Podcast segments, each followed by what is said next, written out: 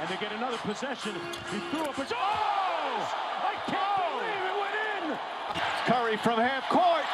Oh! He puts it in at the buzzer! Einen wunderschönen guten Tag und herzlich willkommen zur sechsten Folge des NBA Podcasts hier at Swish. Heute beschäftigen wir uns mit den ersten zwei Spielen der Christmas Games Pelicans gegen Heat und Warriors gegen Bucks. Viel Spaß mit der Folge.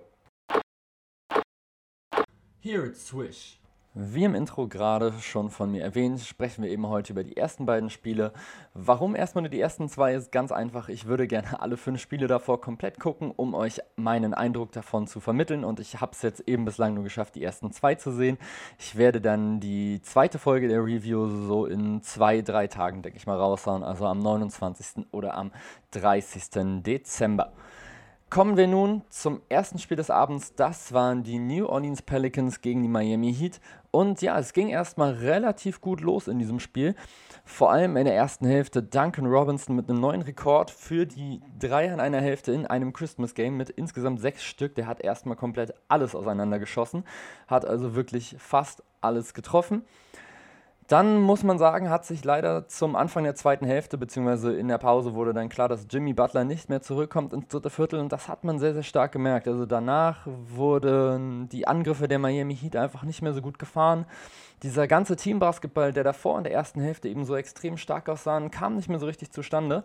Und ja, dann war es eben so, dass die Pelicans meines Erachtens eigentlich die Chance gehabt hätten, ranzukommen, aber es irgendwie nicht so richtig geschafft haben. Also sie sind immer wieder rangekommen zur Pause waren sie ja mit 13 Punkten hinten, dann haben sie das dritte Viertel eben gewonnen, waren dann auf 9 dran, aber wie gesagt, dann so richtig viel passiert ist nicht mehr. Deswegen war es gerade in der zweiten Hälfte eben sehr, sehr low scoring, also gerade auch von Miami, die hatten noch im zweiten Viertel 37 Punkte geholt, nur im zweiten Viertel und haben es dann geschafft, in der zweiten Hälfte nur 45 Punkte zu holen, also quasi nur 8 mehr als insgesamt im zweiten Viertel.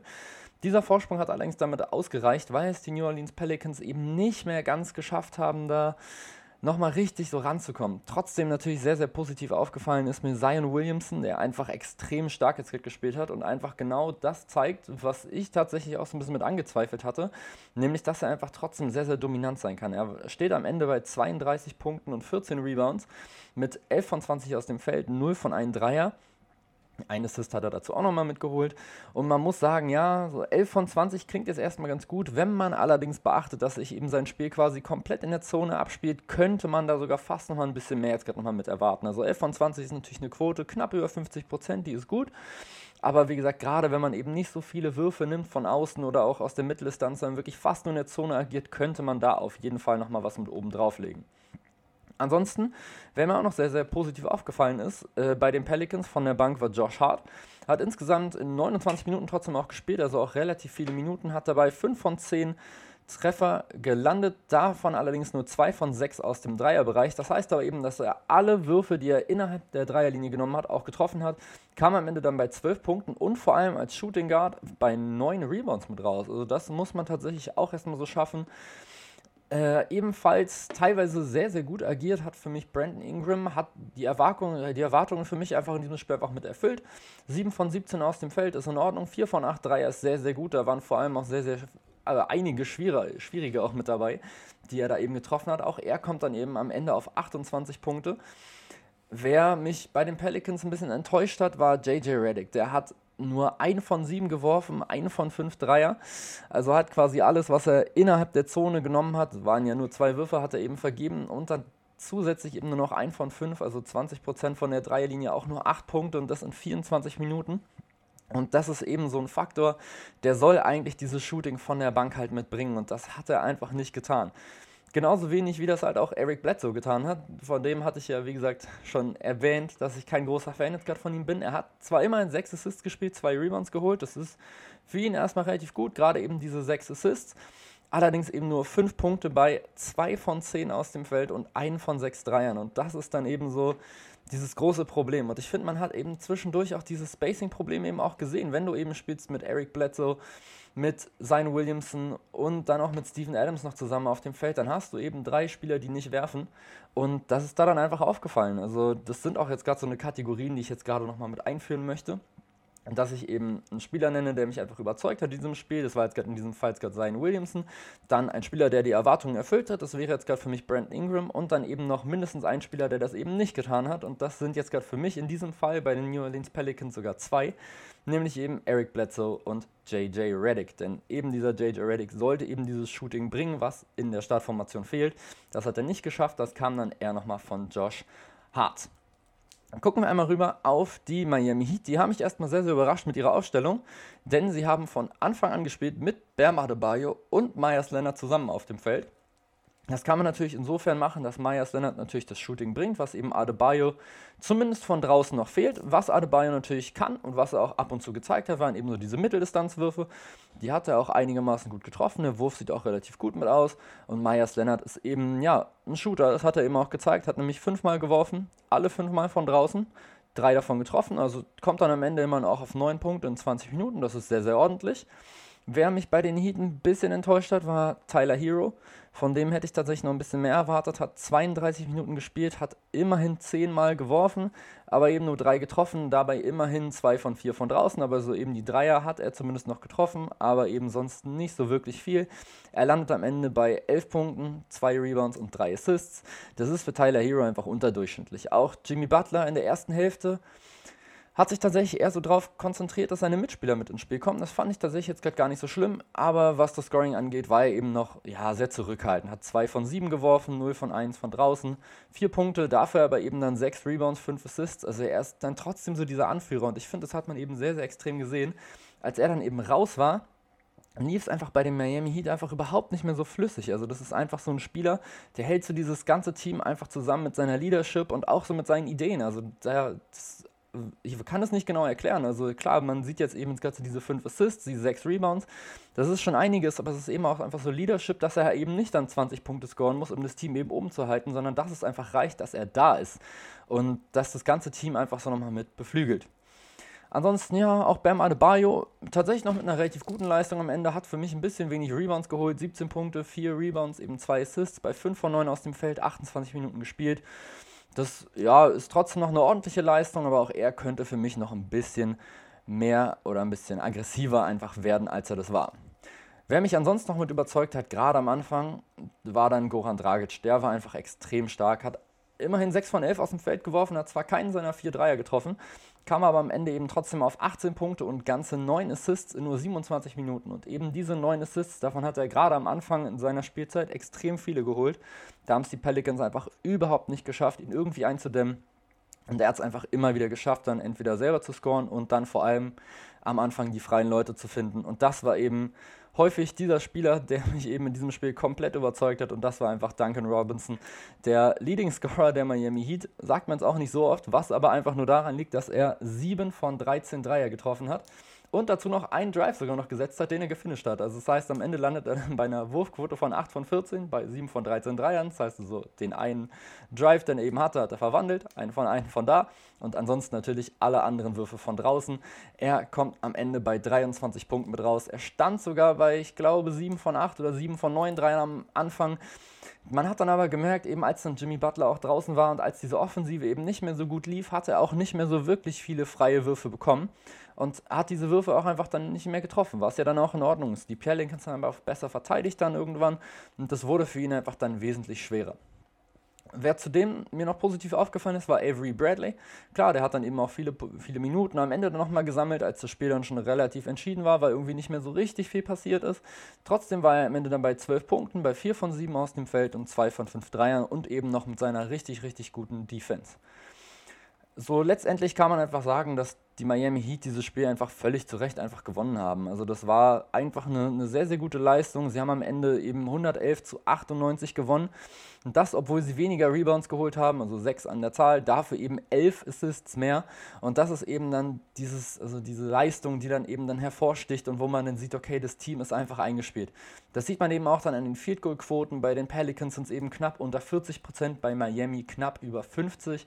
Und da sieht man einfach dann diese unterschiedliche Wurfqualität steht. Also bei den Pelicans gab es auch einiges auch aus einem, aus einem 1 gegen 1 raus oder aus einem Post-Up von Zion Williamson. Dann kommt ein Ingram mal an den Ball, spielt ein bisschen Isolation, wirft dann einen schwierigen Dreier hoch. Und dementsprechend sehen die Quoten einfach dann nicht so gut aus. Das sieht man auch sehr, sehr gut, wenn man sich die Dreierquote mit anguckt. Wir haben einfach bei Miami eine 43-prozentige Dreierquote. Das ist natürlich wahnsinnig gut. Liegt natürlich auch größtenteils einfach an Duncan Robinson, der da einfach gerade in der ersten Hälfte einfach die Lichter ausgeschossen hat. Und auf der anderen Seite eben die 28,6% von den Pelicans. Und ja, man kann einfach schlussendlich sagen, das war ein eindeutiger Sieg für die Miami Heat und das völlig verdient. Auch wenn die zweite Hälfte eben nicht mehr ganz so stark war wie die erste, hat dieses Team einfach gezeigt, dass es einfach eingespielt ist, dass die meisten Spieler so gehalten wurden und dann auch mit Avery Bradley einfach nochmal so ein Spieler nochmal mit dazugekommen ist, der einfach nochmal zeigt oder das Team einfach nochmal ein bisschen breiter macht, als es eben im letzten Jahr war. Kommen wir nun zum zweiten Spiel. Das sind eben die Golden State Warriors gegen die Milwaukee Bucks. Und ja, was soll man sagen? Das war dann gerade in der zweiten Hälfte ein sehr, sehr heftiger Blowout. Also die Warriors mit 99 Punkten, die Bucks mit 138, also 39 Punkte mehr einfach mal aufs Parkett gezaubert. Und das kam vor allem einfach in der zweiten Hälfte. Also zur Pause, auch hier war das Spiel noch relativ ausgeglichen. Die Warriors sind mit, 10, mit einem 10-Punkte-Rückstand in die Pause gegangen, haben dann aber das dritte Viertel mit 14 Punkten verloren und das letzte dann sogar nochmal mit 15. Das letzte Viertel war allerdings dann auch schon komplette Garbage Time. Also da war dann nichts mehr von Steph Curry zu sehen, nichts mehr von Janis, nichts mehr von Chris Middleton. Also das war wirklich dann nur noch, ja, die Jungen nochmal ein bisschen nochmal spielen lassen, James Wiseman seine Statistik nochmal ein bisschen aufpolieren lassen. Und da kam dann eben nicht mehr so viel. Gerade in der ersten Hälfte muss ich allerdings direkt mal anfangen und über Chris Middleton reden. Also was dieser Typ jetzt gerade leistet, ist einfach extrem stark. Also er hat jetzt gerade in den ersten zwei Spielen, auch wenn das erste knapp verloren ging, einfach extrem viele Punkte einfach jetzt gerade schon geholt. Und genau dieser X-Faktor, den ich eben vor der Saison gezeichnet hatte, könnte er eben sein. Also wenn er genau so spielt, wie er es eben jetzt gerade tut, er, dann bringt er es einfach rein. Also er ist einfach wahnsinnig effektiv aus dem Feld. In diesem Spiel jetzt 10 von 15 mit 6 von 8 Dreiern. Das sind 31 Punkte, 4 Rebounds und 5 Assists in 26 Minuten. Also das ist einfach extrem stark und dann ist er eben genau dieser Spieler, den du eben neben Janis nochmal mit brauchst. So einer, der so diese Scoring-Last ein bisschen nochmal mit wegnimmt, der auch mal allein für sich kreieren kann und eben auch nochmal für andere. Und das ist dann eben einfach unglaublich wichtig für dieses Team. Im ersten Spiel der Bucks hat ja auch Drew Holiday extrem viel gescored. Der hat sich jetzt zumindest was das Scoring angeht ein bisschen zurückgenommen.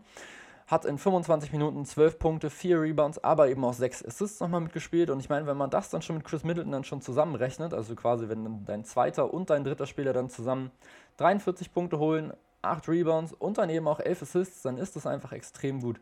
Zudem war auch Drew Holiday sehr, sehr effektiv aus dem Feld, eben mit 6 von 8, hat nur einen einzigen Dreier genommen, hat ihn nicht getroffen, war jetzt aber eben auch nicht wirklich schlimm, er musste einfach nicht aggressiver werden, weil einfach die anderen Spiele auch alle funktioniert hatten. Also wir haben noch einen Dante DiVincenzo noch mit 13 Punkten, DJ Augustin mit 13 Punkten, Bobby Portis mit 10, Janis sogar mit einer sehr, sehr schlechten Leistung eigentlich, also nur 4 von 14 aus dem Feld, alle seine drei Dreier verworfen, sehr, sehr schlecht auch von der Freiwurflinie. Kommt dann am Ende nur in Anführungsstrichen auf 15 Punkte und 13 Rebounds, 4 Assists, aber eben bei sehr, sehr schlechten Quoten. Aber trotzdem gewinnen die Bucks dieses Spiel einfach so hoch. Und das lag dann in diesem Fall einfach an Chris Middleton, weil der es einfach geschafft hat, diese Scoring-Last, die einfach von Janis einfach, also die einfach abzunehmen. Also Janis hat zwar viel probiert, sah aber oftmals auch so ein bisschen ungestüm auch irgendwie mit aus. Also alles noch nicht so richtig rund. Aber dann kam eben Chris Middleton und hat dann einfach nochmal ein bisschen noch mal mit eingenetzt. Und dann, wie gesagt, haben auch einfach alle Rollenspiele noch mit funktioniert. Also wenn dann noch ein Bryn Forbes noch 8 Punkte holt, dann kommt ein Brook Lopez, der noch 8 Punkte nochmal mit einstreut, dann ist das einfach extrem gut. Dann ist das einfach eine wahnsinnig starke Teamleistung. Mit in diesem Fall dann Scoring-Leader Chris Middleton, der einfach 31 gescored hat und damit, ja, doppelt so viele Punkte wie eben Janis, mehr als doppelt so viele. Und dann reicht es trotzdem einfach auch, weil bei den Warriors natürlich auf der anderen Seite einfach überhaupt nichts ging. Also das muss man einfach mal so sagen, so Steph Curry fällt es bislang einfach noch sehr, sehr schwer. Er muss sich einfach jeden Wurf einfach hart erarbeiten. Man hat das auch einmal gesehen, das war, glaube ich, noch in der Mitte des ersten Viertels oder Ende des ersten Viertels und da wurde kurz auf Steph Curry gehalten beim Einwurf. Und der hat schon richtig schön durchgepustet. Also der war schon gut im Eimer. Und das ist dann natürlich dann der Unterschied, wenn du natürlich dann nicht neben Kevin Durant und Clay Thompson spielst, sondern eben dann gegen Kelly Oubre und Andrew Wiggins. Und ja, was soll man sagen noch? Also, das war eben auch genau das, was ich eben auch eben vor dieser Saison zu den Warriors meinte. Das Scoring abseits von Curry ist einfach entscheidend. Wir haben jetzt eben Curry mit 19 Punkten, 4 Rebounds, 6 Assists, aber eben auch wieder nur 6 von 17 aus dem Feld und 2 von 10 Dreiern. Aber das ist natürlich dann der Unterschied, wenn du eben dann neben Kelly Oubre gegen Andrew Wiggins spielst, anstatt eben gegen Clay Thompson oder Kevin Durant, dann musst du dir einfach jeden Platz einfach selber erarbeiten. Dazu dann eben noch gegen Drew Holiday einfach noch einen extrem bissigen Verteidiger, der dich die ganze Zeit bearbeitet, der dir die ganze Zeit auf den Sack geht. Und das hat man dann eben einfach dann gemerkt. Und wie gesagt, dann kommt halt von Andrew Wiggins ein 6 von 18, 0 von 4 Dreier, 12 Punkte, 6 Rebounds und dann kommt eben noch Kelly Oubre mit genau 3 Punkten bei einem von 10 aus dem Feld und 0 von 5 Dreiern. Also wo soll denn dieses Spacing damit herkommen? Da fehlt es dann einfach an allen Ecken und Enden. Und wenn diese beiden einfach den Platz einfach nicht nutzen, den Curry ihnen teilweise kreieren kann, und die Verteidiger noch weiter absinken, dann kann ihn Curry auch nicht mehr diesen Platz kreieren. Und dann hat man eben einfach als Warriors ein Riesenproblem. Und das hat man in diesem Spiel einfach dann gesehen. Also gerade dann Anfang der zweiten Hälfte im dritten Viertel wurde es einfach richtig, richtig schlimm mit anzusehen. Da lief offensiv einfach quasi gar nichts mehr und dann haben sie einfach einige Fastbreaks kassiert und die Bucks haben das eigentlich relativ schnell dann klar gemacht, haben sie eben in diesem Viertel mit 14 abgeschossen. Und dann war, wie gesagt, im letzten Viertel nur noch Garbage Time da muss man sagen, war James Wiseman wieder sehr, sehr gut, hat wie auch schon im ersten Spiel seine, seine, seine ganzen Stats alle noch ein bisschen mit aufpoliert, kommt dann am Ende eben auf 18 Punkte und 8 Rebounds. Aber das kann eben eigentlich nicht sein, dass James Wiseman dann ja dein zweitbester Scorer dann direkt mit ist, weil eben Andrew Wiggins und Kelly Oubre einfach nicht liefern. Vor allem hatte Andrew Wiggins so diese kurze Phase, wo eben alle anderen mit auf der Bank waren, wo er ein bisschen aggressiver mal gewirkt hat als sonst, wo er auch immer so hat aufblitzen lassen, dass er es kann. Aber dann hat er eben in der nächsten Possession wieder diesen Dreier geworfen, hat den relativ deutlich sogar, glaube ich, dann daneben geworfen. Dann, ja, hat man sich auch schon gedacht, das, da passiert jetzt nicht mehr so wirklich viel. Also, wer mich einfach, wie gesagt, brutal enttäuscht hat in diesem Spiel, jetzt gerade bei den Warriors und eben Kelly Uber und Andrew Wiggins beide zusammen, wer eine gute Leistung eben abgerufen hat, also wer quasi, ja, so ein bisschen besser war, als ich jetzt gerade erwartet hätte, war eben James Wiseman. Wer genauso gespielt hätte, wie ich es erwartet hatte, war Brad Wanamaker. Der war eben dann bei 11 Punkten in 19 Minuten, 4 von 7 aus dem Feld, 1 von 2 Dreier. Das ist einfach für einen Backup-Point Guard einfach extrem stark. Ansonsten bei den Bucks, ja, kann man eigentlich fast sagen, das ganze Team hat mich einfach überzeugt. Also wir haben Dante DiVincenzo 5 von 8 aus dem Feld, 3 von 5 Dreier. DJ Augustin 4 von 6 aus dem Feld, 3 von 3 Dreier. Bobby Portis 5 von 9 aus dem Feld, auch wenn er keinen Dreier getroffen hat. Wilson 3 von 3 Dreier. Nur Janis Antetokounmpo hat mich eigentlich so ein bisschen enttäuscht. Dafür hat es dann eben Chris Middleton wieder rausgerissen und ansonsten fast der ganze Rest war einfach super. Also es war einfach ein sehr, sehr gutes Backup-Team, sage ich mal, was es einfach geschafft hat, dass die Warriors einfach nicht scoren können oder es nicht schaffen und selber einfach vorne die Punkte einfach nochmal mitgeholt hat. Und dann ja, bringt eben noch ein Brent Forbes noch so ein bisschen Spacing noch mit rein und dann sieht es tatsächlich eigentlich alles schon ganz schön gut aus für die Milwaukee Bucks. Ja, und so kommt es dann eben zu diesem krassen Blowout. Die Bucks dann eben mit 138 zu 99 jetzt gerade gewonnen. Und ich fange mir jetzt tatsächlich langsam an, jetzt gerade so ein bisschen Sorgen jetzt gerade um die Warriors gerade schon mitzumachen. Also es waren jetzt zwei sehr, sehr eindeutige Siege, äh, Niederlagen natürlich. Allerdings natürlich auch gegen sehr, sehr gute NBA-Teams. Und jetzt muss man eben gucken, wohin geht's und wie läuft es dann eben, wenn man gegen schwächere Teams spielt. Ich gehe auch davon aus, dass die Defense einfach nochmal ein gutes Stück nochmals mit zulegen wird, gerade wenn dann Draymond Green dann wieder da ist, der dann so diese jungen Spieler alle nochmal ein bisschen in die richtige Richtung leitet. Und deswegen gehe ich trotzdem noch davon aus, dass sie zumindest um die Playoffs jetzt nochmal mitkämpfen. Wenn Curry es schafft, seine Leistung so stark jetzt gerade nochmal mit zu verbessern, wie ich es mir vor der Saison erhofft hatte und Kelly Oubre und Andrew Wiggins zumindest ihre durchschnittlichen Leistungen bringen können, dann kann es trotzdem für dieses Team noch reichen, um in die Playoffs einzuziehen. Ansonsten würde ich sagen, das war es dann jetzt gerade auch schon wieder mit dieser heutigen Folge, mit den ersten zwei Spielen der Christmas Games. In den nächsten Jahr, zwei bis drei Tagen, werde ich dann die zweite Folge veröffentlichen mit den letzten drei Spielen. Bis dahin, macht's gut und bis bald.